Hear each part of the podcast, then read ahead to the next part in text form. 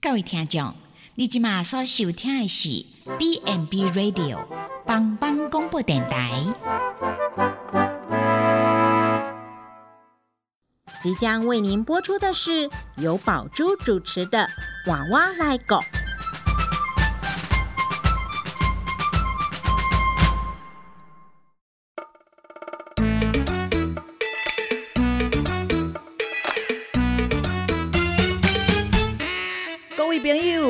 以前的是大人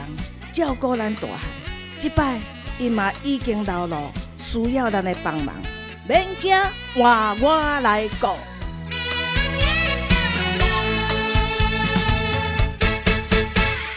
Hello，全球的听众朋友，大家好，欢迎收听帮帮广播网娃娃来狗的节目，我是主持人宝珠。这个节目呢，要跟听众朋友来聊聊，诶，怎么样在家里照顾我们的长辈？那今天要来谈谈老人家常见的意外事件，怎么去预防它？哈，因为老人家生理机能的退化，可能也视力、好也听力、也记忆力拢退化，啊，也肌肉的强度嘛降低，平衡感很差，所以在家里很容易。哈，就有那个危险因子的存在哈。那我们面对啊老化的时代来临哈，哎，长照的需求是愈来愈多啦哈。我们怎么样在家里让长辈很安心的度过晚年？哈，照顾好长辈的情绪跟日常的生活，哈，让长辈在家中也可以实现哦很很善终哈良善的居家照顾，真的就非常重要哈。那这一集我们就邀请到南投县普里基督教医院爱兰护理之家的护理长世新，世新好，主持人好，全球的听众朋友大家好。哦，那世新啊，在老人照护的经验非常丰富哈，由他来跟我们谈谈，哎，我们怎么样啊？我上面没讲哈，在家里啊照顾我们这个哦，在这个年迈的还长者哈。那可以请阿长谈一谈，说，哎，你拄着上特殊的迄异常事件是啥物？吼，做 特殊的迄种无可能无人想到的种诶。其实我们前阵子就收到一个，其实跌倒吼是诶，在居家长辈发生意外是很常见的一个一个因素，就是搏斗啦吼。那诶，我有做这种风险的 嘿。然后之前拄过一个，因为他是独居，那。呃，因为南投这个地方，其实说真的，就是因为年轻的人力都外流，那乡镇啊，我们城镇之间差距又很大，包括像一些比较偏向的，像鱼池啊、国信啊，哈这些地方，可能就很多老人家是嘎给大的处。然后我们之前遇到一个就是呃失智的长辈，他也是因为呃觉得诶功能性还不错，然后呃家人也都在外地用工作嘛。而且我回到家之后想讲，哎，啊那是大人，那无去，那吹无，你知道吗？结果你知道他竟然拔地引刀后背水沟啊来的。哦，所以像我们这个城乡地区哈，有的人是，嗯。门前或门后都有那个小水沟，对啊，所以尤其是长辈，如果啊现在又如果草很茂密，他根本啊不小心，或者是他失智，他也不知道哦。这个如果哇，这个家家人后来怎么那么厉害，找得到这样？对，因为这个家人给我们看那个照片的时候，其实我们也觉得还蛮惊悚的哈，就是很惊讶，会觉得说哦，万一哇，真的很可怕。如果这个长辈他。诶，经过了一个晚上，可能都没有人发现，他有可能因为这个意外而造成往生。那我觉得这个也是家属可能在心里可能会觉得没有办法抹灭的一个一个伤痛。对。可是这阿妈很可爱，嗯，因为她失智了，所以她根本就忘记了这件事。忘记跌到水沟这件事情。对，没错。但是对于家人来说，那个心理压力，或者是说。哎，当如果邻居，或者说，因为毕竟华人嘛，哈，有一些真的是照顾上的一些呃，可能因为伦理上的压力，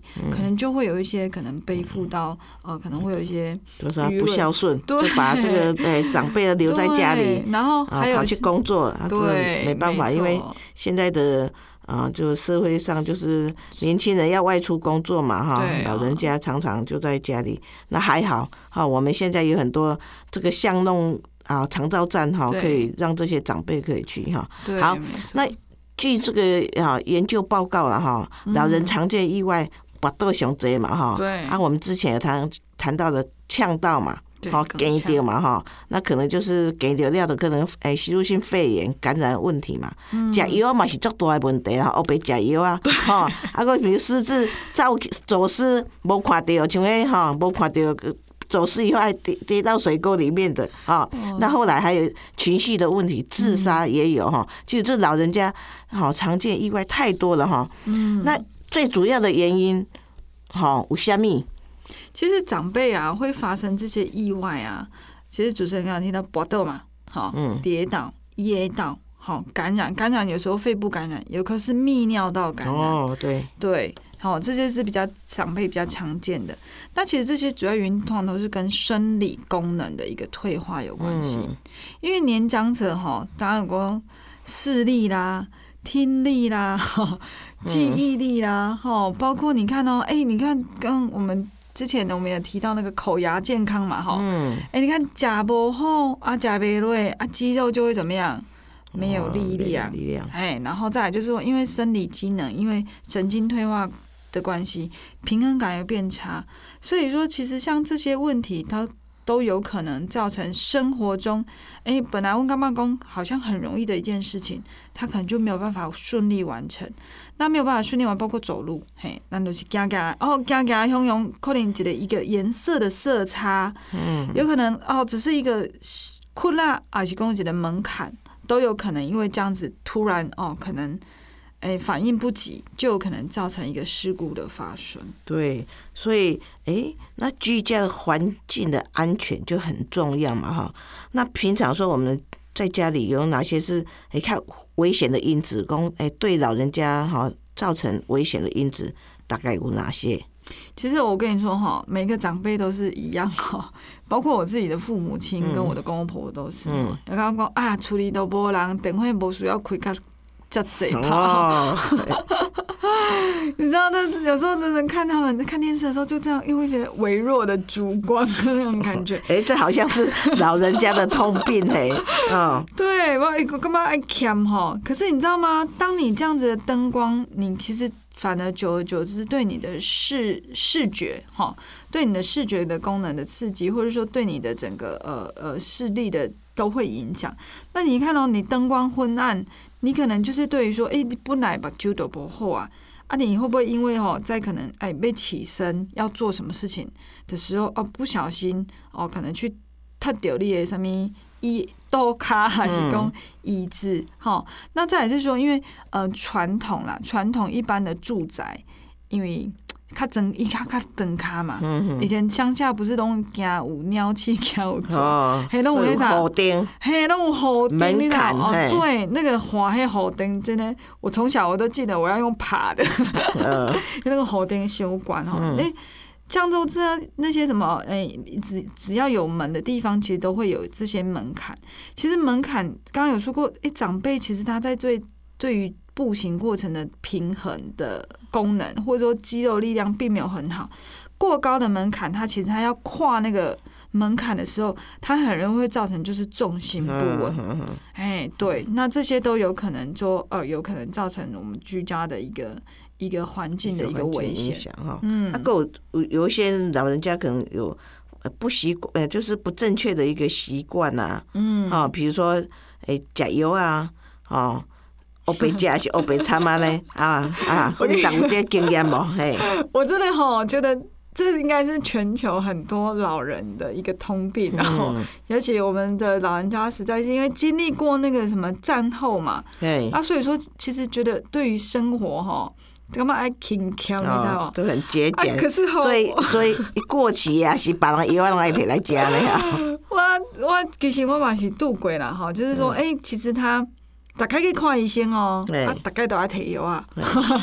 啊，大概提药的话呢，可能就是因为我觉得这个是，哎、其实真的在台湾的一个呃用药比例来说，这是一个很不正确的一个服药方式，就是，哎、你其实每次去看啊、可能去就医。那去就医的时候，有可能就跟医生说啊，我家嘛安诺，啊我遐嘛安诺，啊我胃口嘛不好，啊我嘛闭给，啊有可能其实你这些问题上一个医师已经有帮你处理过，或者说你的主责医师有帮你处理过。嗯。那其实他这些就会有一些像重复用药。嗯。哎、我之前遇过一个哦，不要觉得只有老人，这这个长辈他其实他只有大概六十七岁，其实算是年轻哦。嗯，可是你知道，当他被他儿子发现的时候，你知道他的药这样散落在整个客厅沙发，然后整个规整起来，发现他吃了四种软便剂，哎，哇然后问他怎么吃，他就说。他其实也不知道，他没有失智哦，嗯，但他想到就是，你看这种这这种就是将不同科别的整个药物去做混合，然后甚至说因为这样子服药，哎、他其实他到最后就是因为药物的副作用，呃，去住到我们护理之家。哦，对，其实这个也是一个比较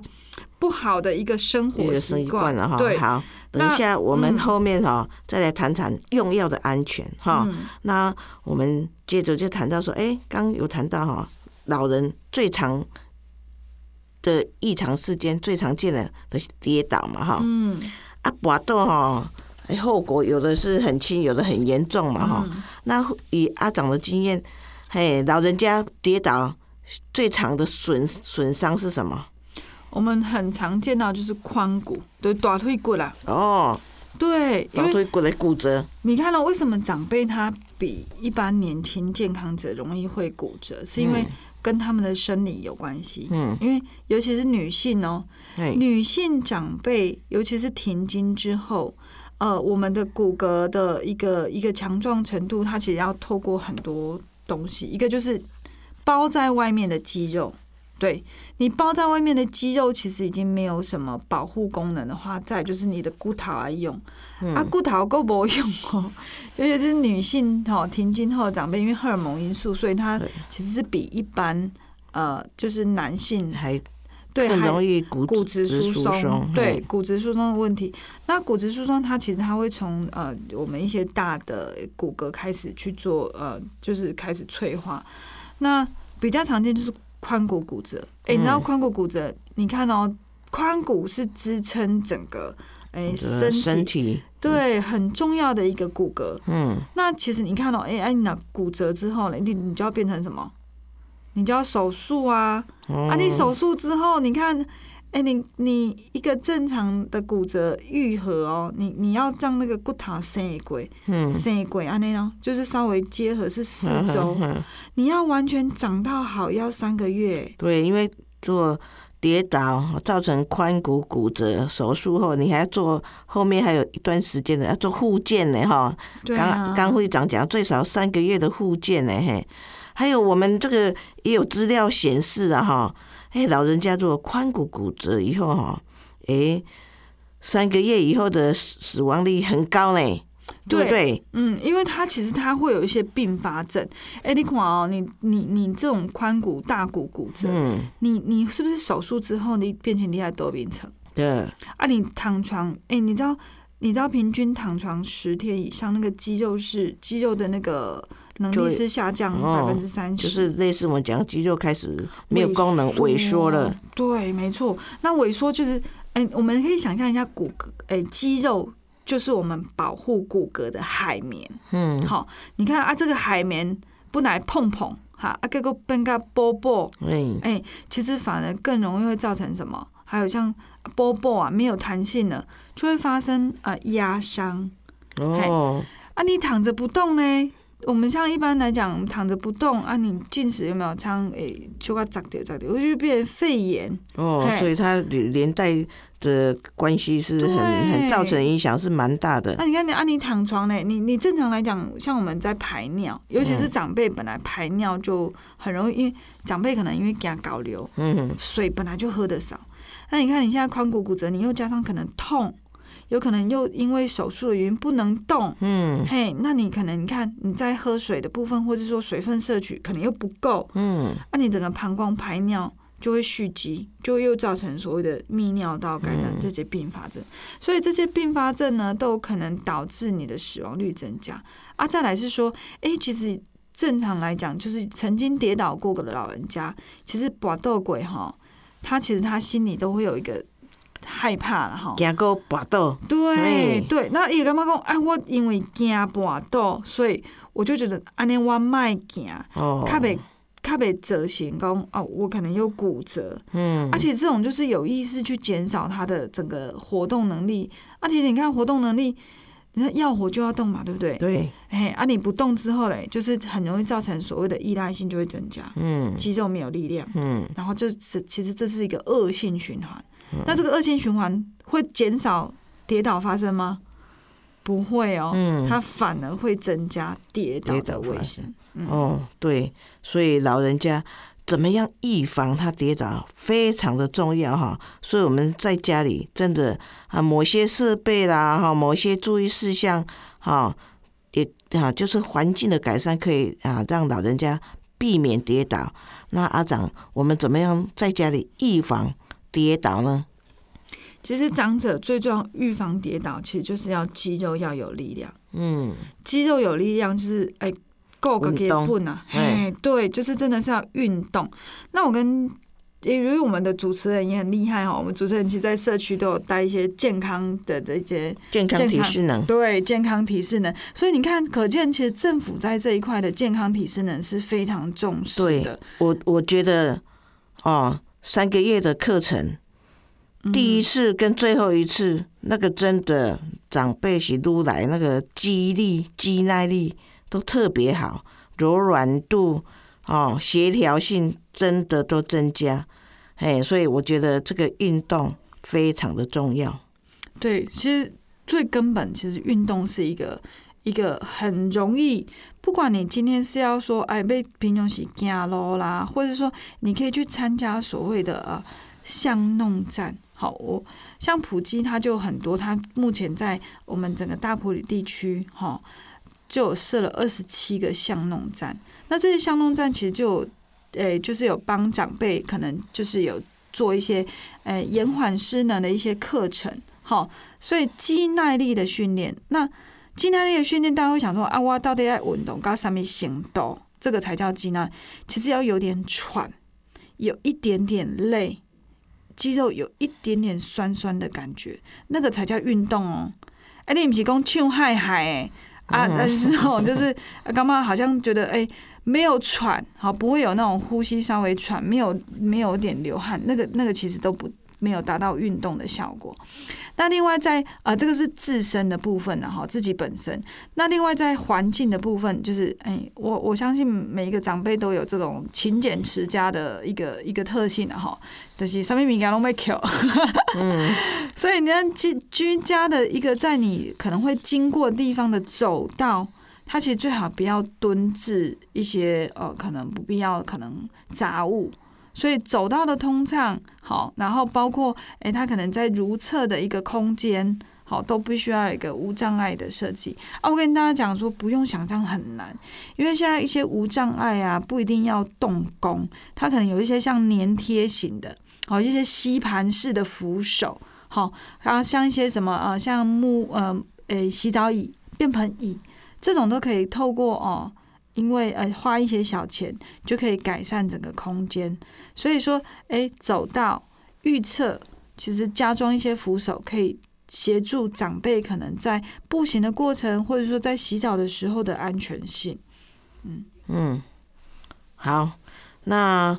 就说，哎，老人家预防跌倒，在家里如果也米常常要用的东西，就放在他的床床旁，哦，那穿衣服就让他比较好，容易脱的裤子，容易呃脱的衣服哈。我就说，哎，有些你事先的预防，可以真的可以避免老人家的一个哎跌倒的危险啊。好，那我们先进一段音乐，我们再来谈谈，哎，老人家常见的意外事件有哪些啊？我们怎么样去预防它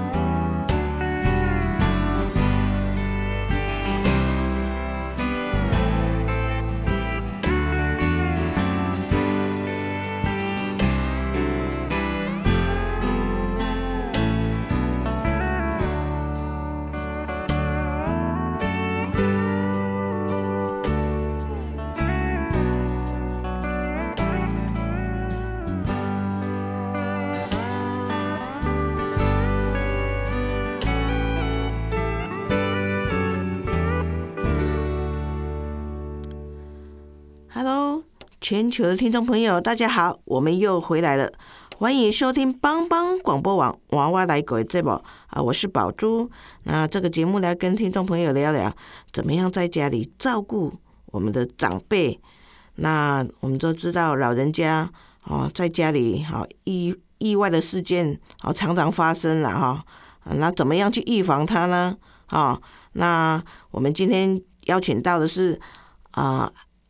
南投县埔里镇爱兰护理之家的护理长世新，世新好。主持人好，全球的听众朋友大家好。哦，因为老人家他就是啊，生理机能退化嘛，哈，视力嘛不好啦，哈，听力嘛不好啦，啊，记忆力嘛退化啦，最重要是肌肉哦，肌力也下降哈，平衡感变差哦，所以。就是很多啊，要要去防范的哈。那我们啊谈到就说，哎，跌倒很重要。再是说，哎，药物的问题，我觉得药物的问题对老人家来说啊很复杂。然后老人家有时候不听话，哈，他啊有有的是他也。不是故意的，就很混乱哦。所以我们在这个老人用药方面哈，我们哈平常都要特别注意哈，怎么跟老人去好好的去说明哈。那以护士长的经验，你碰到的老人家药物的问题有哪些？其实药物的问题哈，真的是我呃，这太多经验可以分享。嗯，其实每一位长辈，其实大概比例上，我我相信每大概呃八成以上的长辈都至少会有一种慢性疾病的问题。那五成以上的长辈至少会有可能两种，所以你看哦，以这样那么高的比例来说，呃呃，其实你慢性疾病它其实它没有办法，哎，他可能透过运动，可能透过饮食，可能部分控制，但是长期下来，他可能还是必须要接受药物的治疗。所以其实依据研究来讲，其实每一位长辈平均用药是达六。六颗以上，他必须要使用的中药药物，而且是不能停药的。所以你看到，哎，你只刚刚讲个六粒油啊呢？啊，你看刚刚主持人说，你看视力不好，听力不好，记忆力退化哦。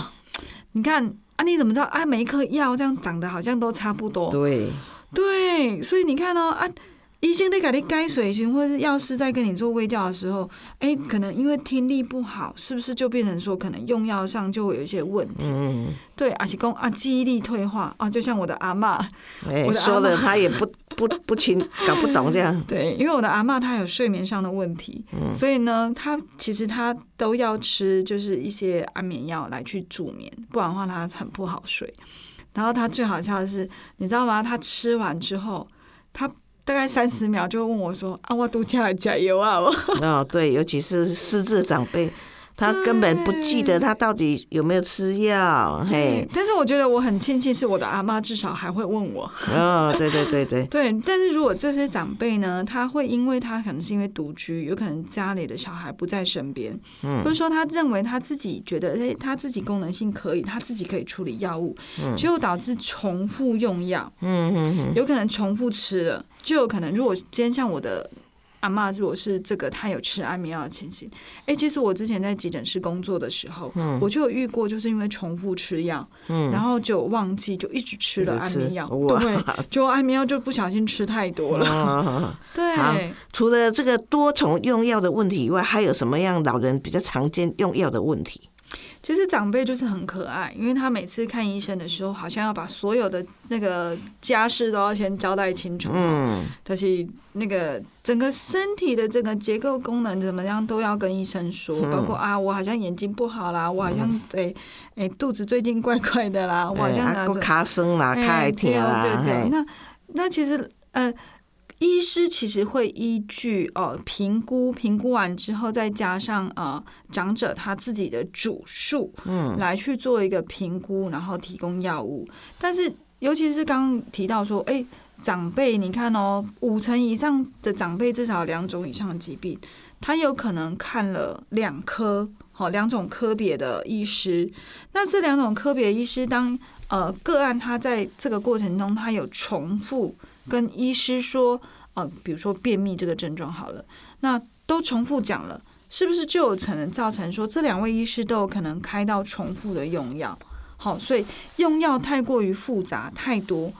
这个也有可能是因为跟呃就医的过程中跟长辈的那个呃主诉有关嗯，系。有关系。对，那另外刚刚说到就是记忆力退化了哈，记忆力退化，因为一般来讲药袋，我们虽然说，哎，对我们正常人来讲，一包一包的药袋上面虽然说写的清清楚楚的，但是对于记忆力呃比较退化的长辈，他有可能，哎，他其实吃过了，他就忘记了耶。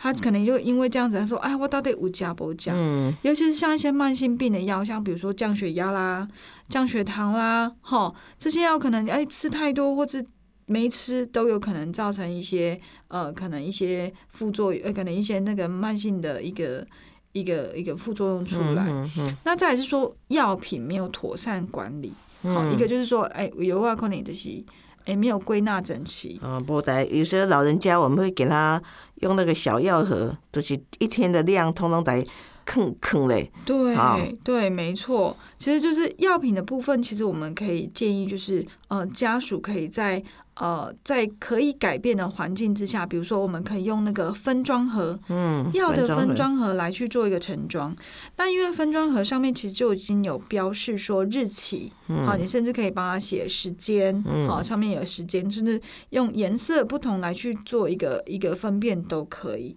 那还有一个是呃，长辈可能在呃听从呃呃药师喂教的时候，可能这个药品的使用方法错了。像有一些药物其实它是常医定，好，比如说嗯诶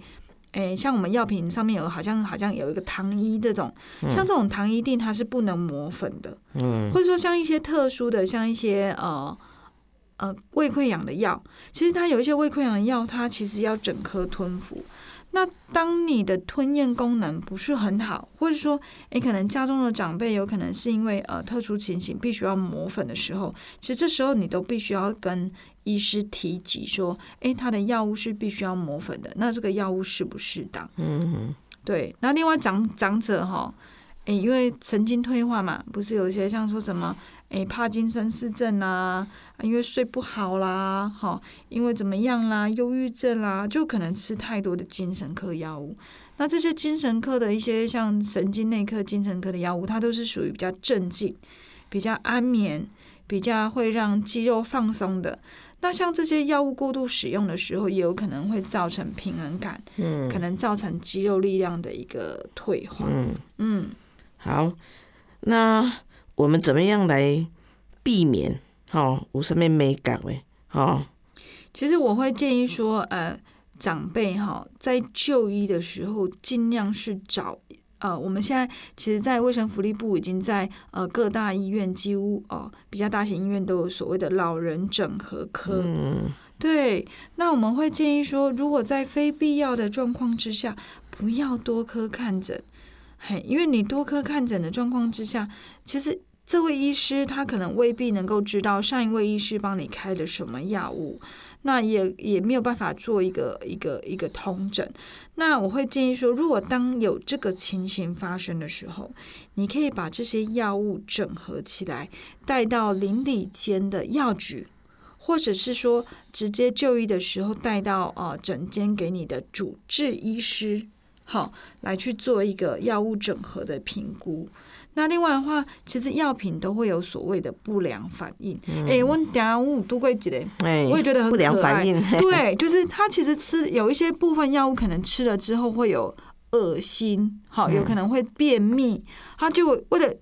为了副作用又多吃了软便剂。哦，对，其实这个就是所谓的药物的一个临床症状。那其实这个都要事前跟药师跟医师做好一个良好的沟通，才可以改善说哦，变成你是吃药的副作用，变成药物的副作用，你变成又要吃药去抑制它的副作用，对其实这样就是不好的。对，所以哦，就是不要多科看诊也很重要了哈、啊。如果你吃了药以后有什么副作用，就要跟医师讲，可以在药物里面去做调整。嗯，哦，所以用药安全真的是咩咩嘎嘎嘛做贼了哈。好，再就说，哎，老人家也很容易被烫伤，对不对？你有没有这样子的经验？老人家烫伤，因为老人家哈，他的整个神经刚刚说过，神经功能变差嘛，嗯，那他可能呃就会因为呃可能在接触冷热的部分，可能他的末梢神经敏感度就会变成下降，嗯。啊，感觉就会变迟钝。嗯。所以说，其实对于冷热的时候，就像我们照顾孩子，我们要先放冷水，嗯。再放热水一样的概念。嗯。然后长辈在喝水也是要先装什么冷水，冷水。再装热水。那所以相对的，现在其实在临床上也不建议使用所谓的热水袋嗯或是热水瓶。像我们之前就遇过一个，就是呃奶奶很可爱，嗯因为家里的可能孙啊怕她冷，就把那个暖暖包嘿贴在她的肚子上，哇然后就过了一夜。哇 这真的是一个，也是一个，因为长辈对于那个热的那个感受、冷热感受，其实他他并没有很明显哦。对，，而且长长辈的皮肤应该是就是很很薄如蝉翼哦，然后再就是他真的对对那个冷热的感觉已经真的是对，而且这位长辈啊，我们那个发就是就是发现之后，就是哎、我们就有问他，因为他并不是这种很不清醒的长辈，嗯我们就问他说：“你怎么会让这个暖暖包放在你的肚子放一整晚？”他说：“没有啊，我觉得这样很温暖，但是他的皮肤已经二度烫伤了。哇，哎、请护理长简单的讲一下哈，碰到这样子在家里像类似这样子的烫伤，基本上的处理怎么怎么怎么处理？”好，我我要跟听众朋友很慎重的告诉大家，嗯烫伤呢一直都在宣导所谓的冲、脱、泡、盖、送。嗯冲什么？因为像我的孩子也是，我的孩子前几天在那个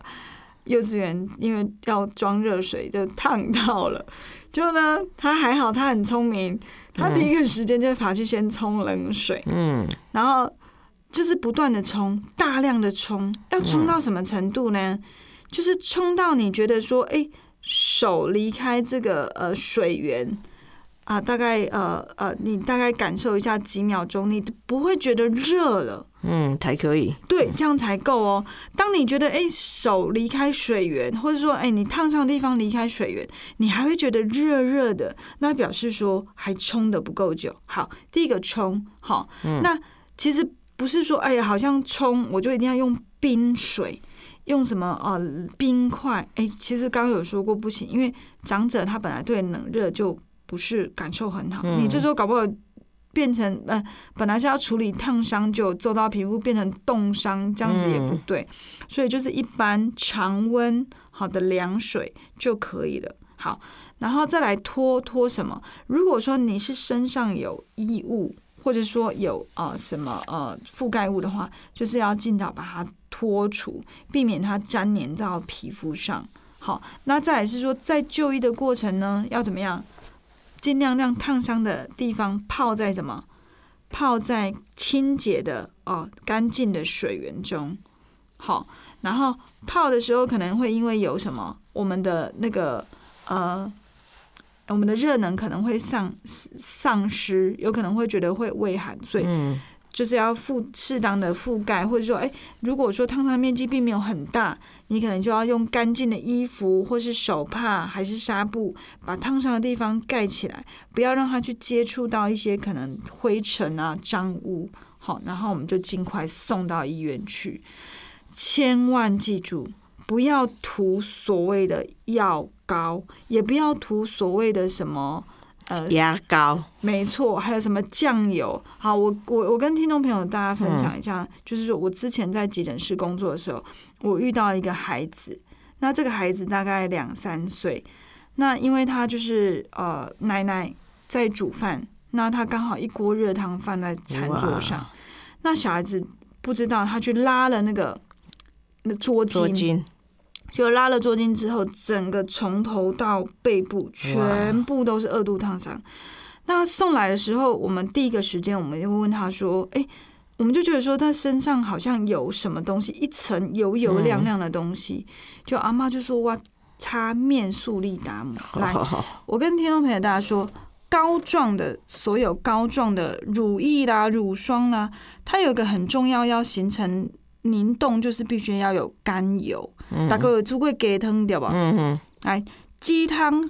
可能鸡汤上面一层油，你看锅子上面你去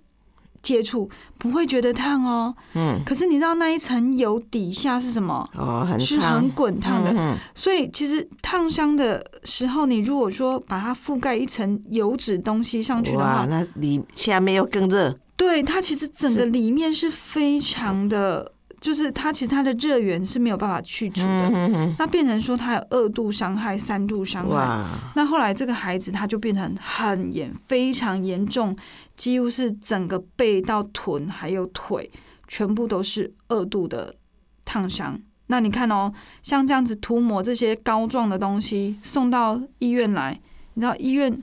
我们还是要把这样子的一个呃膏状物洗掉。嗯，你知道那个疼痛是多么，对一个真的。多么的可怕，所以记得冲、脱、泡、盖，然后送这个是一个很重要的步骤，千万不要涂抹任何偏方的药膏。嗯，对，所以啊、我们老人家哈、在家里啊从事这个有热热煮东西的时候，真的是量力而行啊，哈、嗯大概如果可以避免的话，就避免。那刚刚护理长讲的啊，冲、脱、泡、泡、盖、盖、送送哦，这个步骤要记得很清楚。好，那我们先进一段音乐，我们再来谈谈，哎，老人常见的意外，哈、有哪些？然后注意的事项有哪些美感？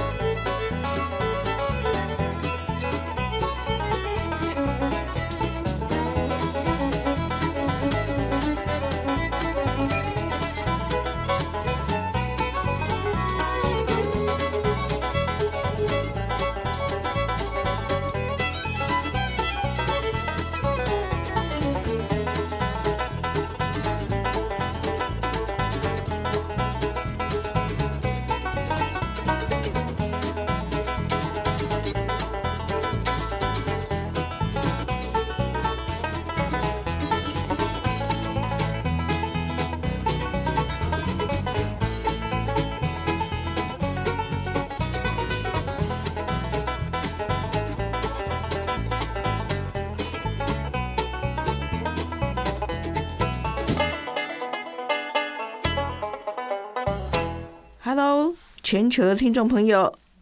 大家好，我们又回来了，欢迎收听帮帮广播网娃娃来狗的节目，我是宝珠。那这个节目呢，要跟听众朋友来聊聊，哎，怎么样在家里照顾我们的长辈？那今天要谈的主题是老人家常见的啊意外事件有哪些啊？怎么去预防呢？有有哪些美感呢？啊，这个当然跟我们老人家哈、生理机能的退化、哈、视力、听力、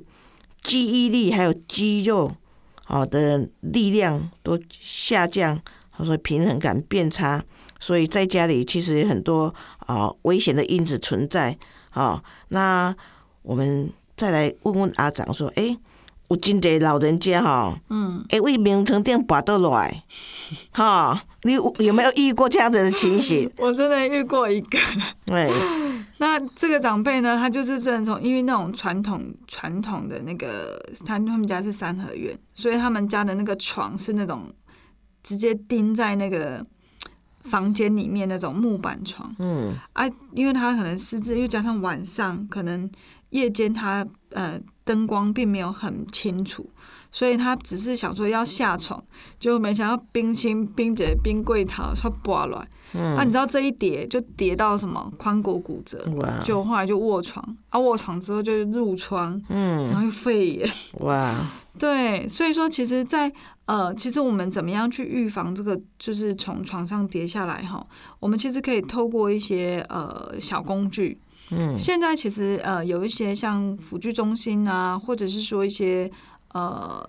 呃一些呃像一些长照像高龄者的一些网站上都有看到所谓的那个床栏。哦，对，这种嗯加装可以自己在家装加设的这种床栏。那尤其是像什么样的长辈，尤其是像呃可能视力有退化啦，哎、或者是说啊，他可能本身自己有中风过半瘫，这嗯种长辈他一定要设一个床栏。那如果说当这个长辈可能他的功能性更差的时候，我会建议说最好要有专人看顾。嗯那床的高度选择哈，我跟听众朋友大家讲一下，就是说，当你在床的高度，你就是说，哎、你从床脚，哎、坐在床上面，你的脚是可以这样子完全踩到地面上的。哦，很重要哦。对，这样的高高度其实是比较适当。你老公血管是要垫脚尖哦，或者是说太低哦。有些人会说啊，我归起，诶，因为怕长辈跌倒，我就不要，嗯诶，忘不要放床架，哦，我就直接铺床垫。如果你的长辈是起这样的起身方式是可以的，我我觉得是没有太大的影响。但是有时候如果单放床垫，长辈在起身的时候，他可能爬不起来，我们必要的时候就要放一些床架。那床架的高度就是你坐在床架床垫上，你的脚自然垂放是可以完全你的脚掌哦，你的脚掌是可以完全平放在地面上，这样子的高度其实会比较适当。嗯然后再来，我们也遇过说，哎，因为长辈有可能会有一些可能呃来不及，有可能会不小心尿湿，有放那个中单。就放中单呢、因为中单它毕竟它底下它是因为它是那个有点像帆布材质，嘿，那它其实接触床垫哦，我骨骨你知无？啊，嘿嘿嘿结果长辈说坐伫修边边，说滑下来 对，就因为这样子它滑下来。好，所以长辈就像这些床垫啊，或者说呃像这些中单啊，你可能就是要完全塞在那个床垫之下，嗯，哎、或者说床垫不要太过于松软，啊哦，太过于就是松软的支持支撑性也不好。嗯，所以床床垫的选择哈，还有床的高度都非常重要哈。嗯，那再也就说，哎、我们老人家，啊，有的人吃的营养太好，可是我觉得大部分哈东西，哎，营养较无够。好啊，有没有什么样的啊鼓励的方法，或者什么特殊的呃餐具啊，或者是哎、老人家很多人觉得哎、我这个老人家哈，哎、有糖尿病，都什么拢袂当食，嗯，哈啊，可是有些老人家会觉得说啊，我都都讲个家老，我什么拢想要食，好啊，请这有什么好好的建议不？其实不会说，哎、其实我觉得年纪到了哈，其实有时候偶尔让自己开心快乐一下，其实真的。哦、还是偶尔要吃一下快乐餐对，，对，偶尔还是要快乐一下啦哈。嗯但是这个快乐的也必须要快乐的前提哈，你必须要有快乐的条件，就是说你要跟呃，可能像一些营养师哈，像呃普基他就有一个特别的营养门诊，嗯，他就有一个营养师来去做一些营养的喂教，嗯。那他会针对你的整个健康情形，包括你的体重，嗯。包括你血液的营养素，哦嗯，然后来去做一个，还有你的慢性疾病问题，好、来去做一个整整整体上的一个。评呃估，对整体上哦的一个评估建议、啊，再来是说，因为长辈哈，干嘛讲哈，食较咸，食较老本，嗯，哎、其实不是饭，其实饭其实是呃淀粉，嗯。那淀粉其实适量就好。其实你要反而长辈要摄取一些像什么蛋白质，嗯，然后要摄取一些像高纤维，高纤维，哈，对这些食物。那这些食物呢，或者说有一些营养的问题，都可以透过呃医疗专业的营养师来去做一个检测。那或者是说你有长期其实都有固定的主治医师在就医的时候，你也可以定期的来去做一些健康检查的一个检验。嗯嗯，哦，对，所以呃，老人家比较有根深蒂固的观念，哦，一较早都是一定爱食一碗饭，哈、配菜，哈、可是慢慢的，现在因为其实大部分的哦就是啊，有很多老人家他是有慢性病的，好，比如说糖尿病啊、高血压，大概都是因为啊长期公公看明明白的是讲食伤好的关系啦，哦，所以等我年纪比较渐渐大了以后，哦，可能有一些饮食要调整啊。后来会变成营养不良的，是因为可能牙齿的关系、吞咽的关系，可能嚼了不好啊，所以诶，这个吃东西很多美感哈。好，再来就是诶，老人家就是可能失智，或是他突然哪一天的头脑不大清楚，又也会有走失，对不对？那你们建议哈，就说我们预防这个走失，长辈有什么特别的方法无？其实走失哈，在呃游走这个这个这个过程是在失智长辈还蛮常见的。那你很难去避免说长辈不要走，因为呃，你如果越限制他的话，他其实他功能性会退化。嗯，所以我们可以透过一些方法来去改善。一个就是说，哎，我们可以让他在身上可能有标配，呃，可能有名字。啊，包括你有住址啊、电话啊，好，或者是说这些呃，可能牌就是一些不能讲，嗯，就是挂牌。那有一些长辈他可能会觉得说，哎，我要不爱挂，嗯，可能挂上去他拿拿掉。那我们这时候是不是可以把它绣在衣服的哎某一个地方，或者是说，哎，可以把这个挂牌是挂在他的衣服后面，或者说放在他的口袋里，好，至少是让他。哎，可以，就是不要那么轻易的就把它移除掉。那另外的话，在住家的话，可以就是安装比较复杂的门锁，就是说可能不是他熟悉的。好，那有可能这些长辈哦，其实学习能力不要小看哦，有可能有毛柯林哈，就是因为这样反复练习之后被他。被他开锁。哦，那我们可以透过一些像哎哎，我们不是有那个呃，走进去便利商店都会有那个欢迎光临？啊，有一个有一个声音，它其实它这个这个其实是很便宜，它其实几千块就可以买得到。就是说，它当它有人经过啊，这个呃。这个它连线的这个这个环境之后，它会有声音的提醒。嗯，那甚至我们可以加装一些像风铃啊、铃铛啊，哈，这些来去看顾它，说，哎，知道说至少它的动向在哪里。那另外的话，就是像呃。我们比较还有像呃，可以跟那个各县市政府的卫生局去申请所谓的那个失智防走失手链，嗯，好，这个也是一个方式。那甚至我们还有就是可以到警察局去做一个指纹捺印的部分。好，如果万一这个长辈走失了，那他被送到一些相关单位，他可以透过指纹辨识来去协寻到家属。那现在还有一个比较新的方式，就是用所谓的，因为现在。都是四 G、五 G 时代嘛，哈，我们现在可以所谓现在手表也是很方便，或者手机，手机，我们可以用所谓的 GPS 定位，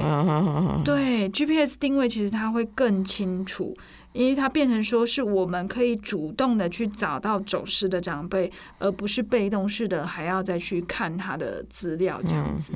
对，好啊，真的哈，建构一个安全的居家环境，对我们。照顾我们的长者非常重要哈，哦，这样子可以降低他呀异异常事故的一个哈伤害哈的的一个发生哈。好，那今天我们谢谢世信阿长带给我们这个啊面对这个老人家意外的一个预防的的一个很好的一个一个经验哈经验的分享哈。好，那。我们真的也希望说，哎，我们好好的照顾我们的长辈哈，尤其是在他的呃日常生活中啊，可以让长辈很安心的度过晚年啊，可以让长辈在家中实现这个啊无痛的终老啊，所以这个良善的居家照护真的很重要哈。好，我们的节目就到此结束。那全球听众朋友，如果对我们的节目有兴趣，欢迎下次再收听。帮帮广播网娃娃来狗节目好，谢谢听众朋友的收听，下次再会了。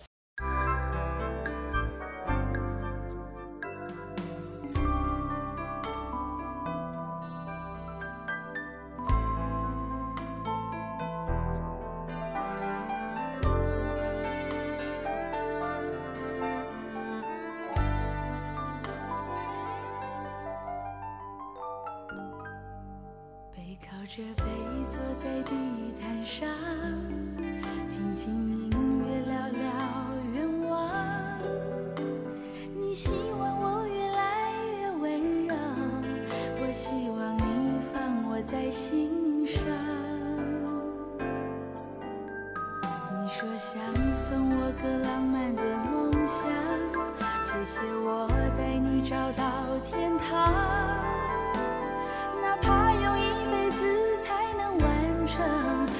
要我讲你就记住不忘